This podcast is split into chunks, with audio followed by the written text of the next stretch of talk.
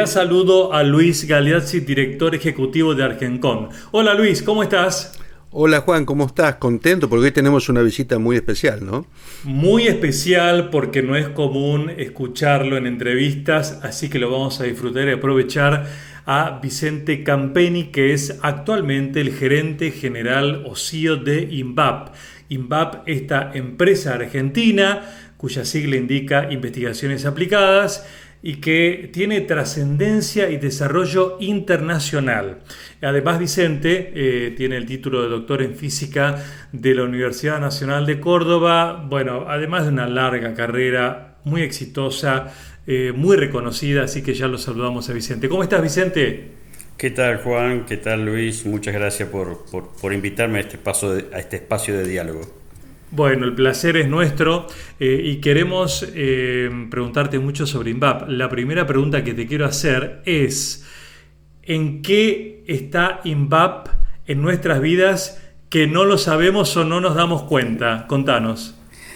Eh, a ver, INVAP este año cumplió 45 años de vida y fue desarrollándose su, actividad desde su inicio eh, y hoy ocupamos eh, un, espacio en, lo que es el eh, desarrollo de proyectos tecnológicos estratégicos en, varias áreas. ¿no? Nacimos en, el área nuclear a partir de que se formó desde, desde la CONEA, de la Comisión Nacional de Energía Atómica, pero hoy estamos desarrollando nuestra, nuestra actividad también en el área espacial, con los satélites, en el área de radares, eh, tanto para la vigilancia de, fronteras como para, para, el control de tráfico aéreo y, también en, en, los centros de medicina nuclear que, que, desarrollamos. O sea, ¿puedo estar yo usando algo en este momento que sin saberlo es de INVAP? Y bueno, a ver, eh, eh, nuestro no, porque son de nuestros clientes, digamos, ¿no? Pero, por ejemplo, cada vez que toman un avión y viajan al interior, de Buenos Aires a Córdoba, de Bariloche a, cualquier ciudad, eh, los radares que se desarrollaron acá en la Argentina, que desarrollamos en INVAP, están controlando el vuelo constantemente. En 2004 empezamos un proyecto de radarización de control de tránsito aéreo comercial eh, y hoy hay 23 radares que controlan todas las rutas aéreas de navegación comercial y permiten hacer vuelos más seguros y más directos, ahorrando también combustible y tiempo para todos. Claro, bueno, clarísimo. Un ejemplo contundente para saber que INVAP está presente en nuestras vidas con una investigación aplicada cada vez que tomamos un avión. ¿Y qué hay de INVAP en el mundo? Sabemos que hay soja argentina en China, Sabemos que hay carne argentina en Alemania.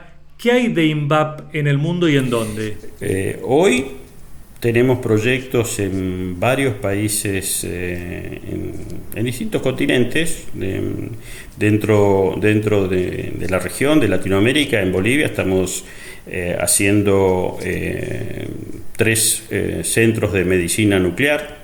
en la zona de África, por ejemplo, en Nigeria, vendimos dos radares para control de tránsito aéreo comercial.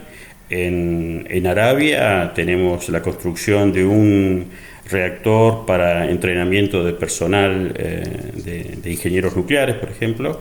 Eh, en la India tenemos una, estamos terminando una planta de radioisótopos y radiofármacos para uso eh, medicinal.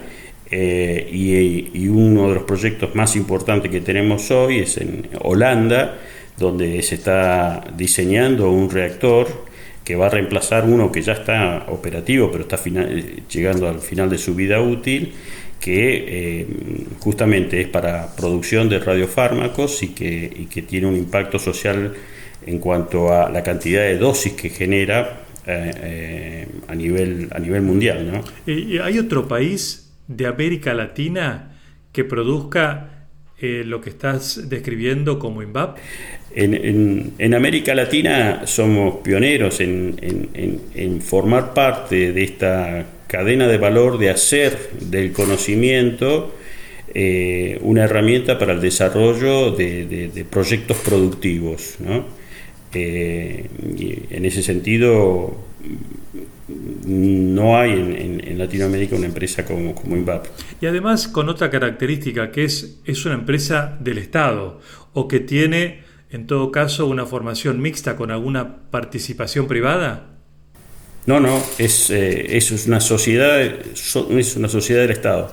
Si bien nos manejamos como una sociedad anónima, o sea, operativamente funcionamos como una, sociedad anónima, no, no tenemos presupuesto ni de la provincia ni de la nación, pero nuestros accionistas, los que tienen control con, de, la política institucional de INVAP, es la provincia de Río Negro y la Comisión Nacional de Energía Atómica. Acá, Juan, eh, hay un. Eh, Vicente, vos viste en el tono que dice lo, que dice, pero es, excepcional esto. Eh, le, están vendiendo alta tecnología a todo, todo el mundo, a, los cinco continentes, este, y lo hacen en competencia, lo hacen porque son mejores porque tienen mejor calidad y mejor precio. Es decir, yo creo que, y esto es una opinión mía y de mucha gente en Argencom, eh, INVAP es la empresa casi eh, prototípica de la economía del conocimiento, la que mejor traduce el conocimiento, el conocimiento de avanzada, en eh, bienes y servicios de alta calidad y de performance mundial. Y esto es un mérito que yo, yo digo, eh, cada vez que los escucho hablar, lo dicen en voz muy bajita, pero, pero realmente es un mérito fantástico. Y hay que ir a Bariloche a ver lo que es el ecosistema que está formado ahí, que es ejemplar. La verdad que uno, uno siempre se imagina desde Buenos Aires, de la capital federal, en, en, Bariloche lo que ha hecho INVAP en... Bueno, yo le pediría a Vicente que nos cuente un poquito cómo fue el desarrollo de esta evolución de INVAP en el tiempo, siempre ahí, en la, en la zona de Río Negro, ¿no? Sí, bueno, justamente INVAP nace acá en, en, Bariloche porque nace de un grupo de física aplicada eh, del Centro Atómico Bariloche eh, y, posiblemente el gran desafío de ese grupo de científicos fue ver la necesidad de transformar el conocimiento como un motor del desarrollo de la economía del país. Cosa que tiene su, base en personajes como un Jorge Sábato, que allá en los 60 ya hablaba de el que se puede usar el conocimiento argentino para ser un motor del desarrollo del país y también hablaba del desarrollo de la región. Y en ese sentido quiero, quiero poner énfasis en esto. Yo creo que las cosas que nosotros hacemos es posible por el enorme potencial que tiene la Argentina en materia de la economía del conocimiento, en, materia de la generación de talento y de convertir ese talento en, elementos productivos. Digamos, o sea, nosotros eh, eh, como INVAP no, no, no, no lograríamos los éxitos que, que, hoy contamos, podemos contar, digamos, sin una CONEA, sin una Comisión Nacional de Energía Atómica, sin una, sin una CONAE, sin, sin una ARSAT, sin una serie de elementos que eh, también se desarrollan y articulan una cadena de valor, ¿no? sin, sin, sin, un, sin un Ministerio de Ciencia y Tecnología, sin, un, una capacidad de, desarrollar no solamente eh, ciencia y tecnología, sino digamos, eh, talento asociado al, aplicable al desarrollo de, proyectos productivos. ¿no? Eh, Vicente, ¿cuál sería el secreto, o si no es un secreto, eh, la fórmula o la clave para que una empresa estatal argentina no sea deficitaria, por el contrario, superavitaria, con presencia y competencia internacional a lo largo de más de 40 años. Si, si tuviera que resumir eh, esto en, una palabra es la búsqueda de la continuidad, digamos. Eh, en, estos 45 años, eh, el contexto donde tuvimos que desarrollar los objetivos de INVAP fueron muy variables y siempre fuimos buscando adaptarnos a, ese contexto para tratar de sostener nuestros objetivos, nuestros objetivos de hacer del conocimiento una herramienta para el desarrollo del país. Eh, eso nos llevó a veces a diversificarnos, a pasar del área nuclear al área satelital y después al área de radares y a crecer en el área de centro de medicina nuclear. Y también nos, nos llevó a, eh, nos impulsó a, buscar más desafíos y, balancear un poco la cantidad de proyectos que teníamos a nivel nacional con exportaciones. Entonces, eh, eh, todo eso fueron, fue modelando un poco el modelo de negocio de la empresa tratando de buscar continuidad, que, es una continuidad evolutiva, ¿no? porque en, todos los casos necesitamos aprender para poder adaptarnos y poder mejorar y poder ganar esa competitividad, digamos. ¿no? Eh, Vicente, y los físicos, la gente de la ciencia que ve más allá del día a día de nosotros, el común de la gente, planifican? ¿Cómo, ¿Cómo se imaginan el mundo de acá 10, 20 años para ustedes, digamos, también poder proyectar una empresa de acá 10, 20 años? ¿Cómo, cómo vamos a estar? ¿Cómo es ese uh, mundo? Qué pregunta, digamos. Eh, yo creo que una lección que hemos aprendido con esto de la pandemia es que eh, la dinámica eh, del contexto eh, nos, nos, nos, debilita en, en, la planificación. O sea, por supuesto, planificar siempre hay que planificar, pero tiene que ser, eh, tenemos que compensar la, la, la, dinámica del contexto, la incerteza que esa dinámica genera, con otro tipo de, de, de habilidades, ¿no? justamente la flexibilidad, la, resiliencia, la capacidad de adaptación, la, búsqueda de, nuevos, de nuevas fórmulas para poder obtener los mismos resultados que antes eh, se obtenía con, de otra manera.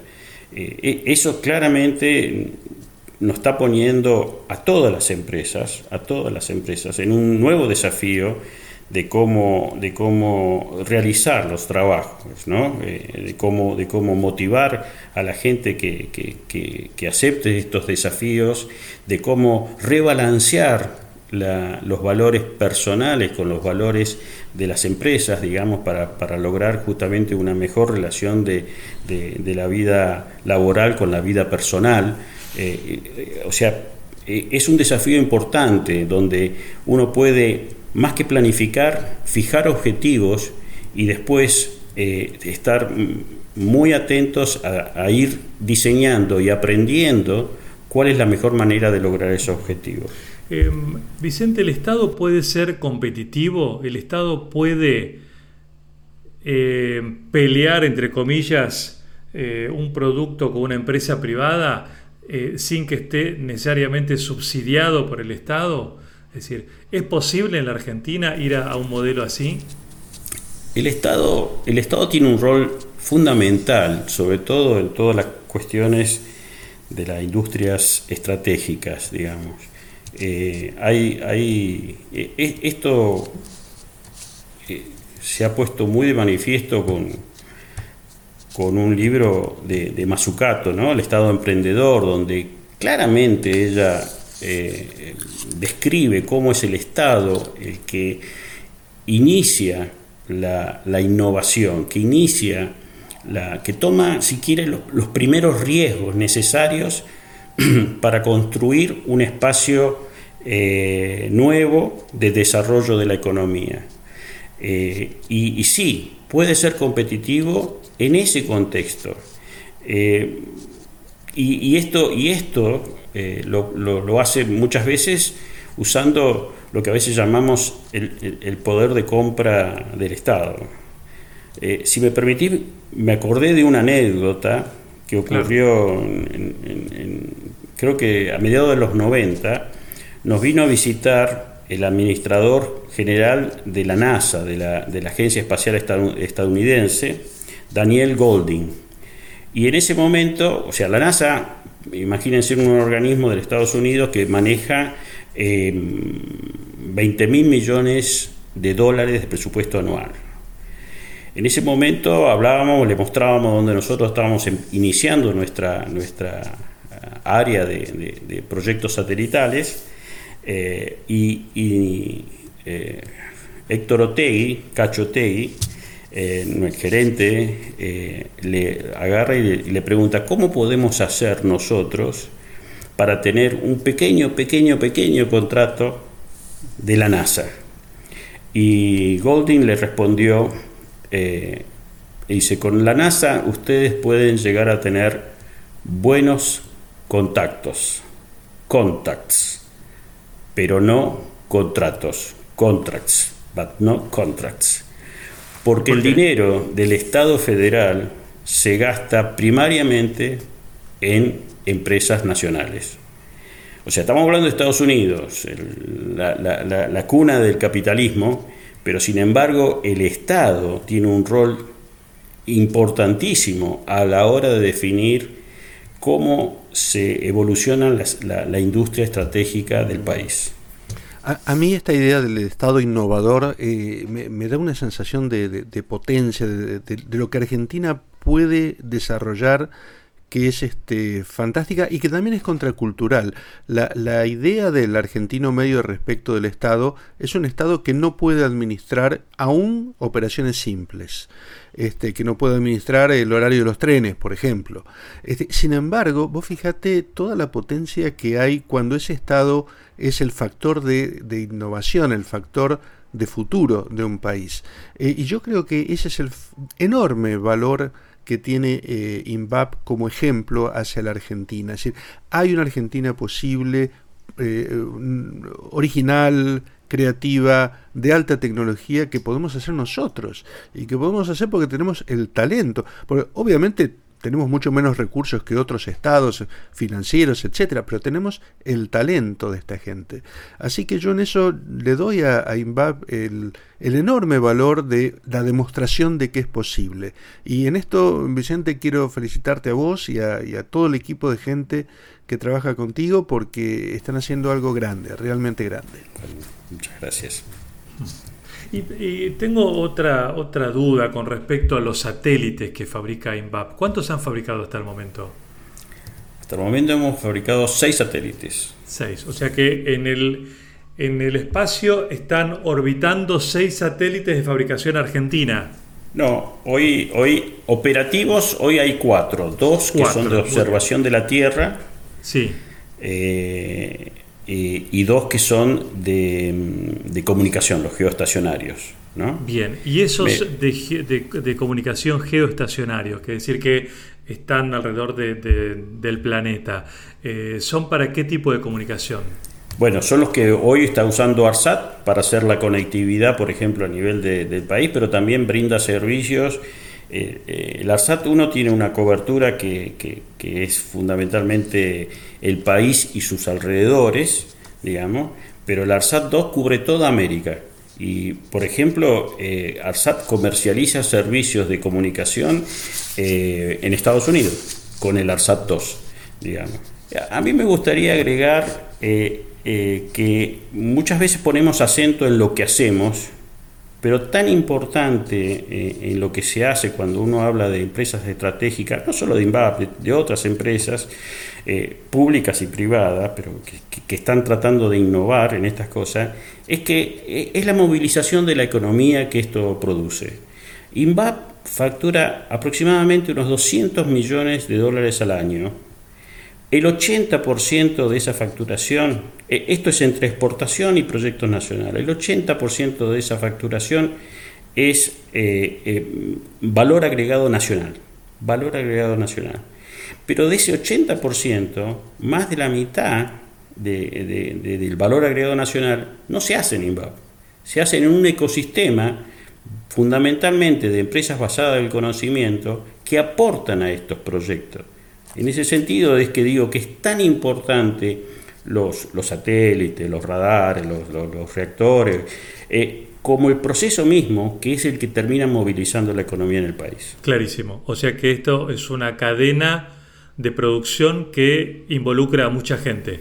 Totalmente, totalmente. Y es virtuosa en el sentido que es, ese ecosistema después aprovecha este conocimiento para generar otros negocios. Bien. Vicente, y la última, breve, por favor. Eh, ¿Cuánta gente trabaja y en su mayoría son argentinos? Eh, la mayoría son argentinos y trabajamos unas 1.400 personas que, vienen de todo el país. Excelente, muy bien. Bueno, quién sabe, a lo mejor esta comunicación con Luis y con vos, Vicente, cada uno en su lugar, este, llega a todos a través de algún satélite de, fabricación argentina, este, o quien lo escuche en este momento, en su momento, también se había estas ondas espaciales misteriosas, por lo menos para mí todavía. Este, y que esté INVAP involucrado en todo esto. Un placer la charla, conocerte Vicente, muchas gracias. ¿eh? gracias a ustedes por compartir este tiempo. Te digo, más conoces a INVAP y más conoces la cadena de valor que integra INVAP y más te das cuenta el enorme potencial de, Argentina y el enorme futuro que tenemos, que algunas veces nos cuesta, ver. ¿eh? Gracias Vicente, gracias Luis. Gracias a ustedes. Y por supuesto, gracias a todos por acompañarnos. Hasta la próxima.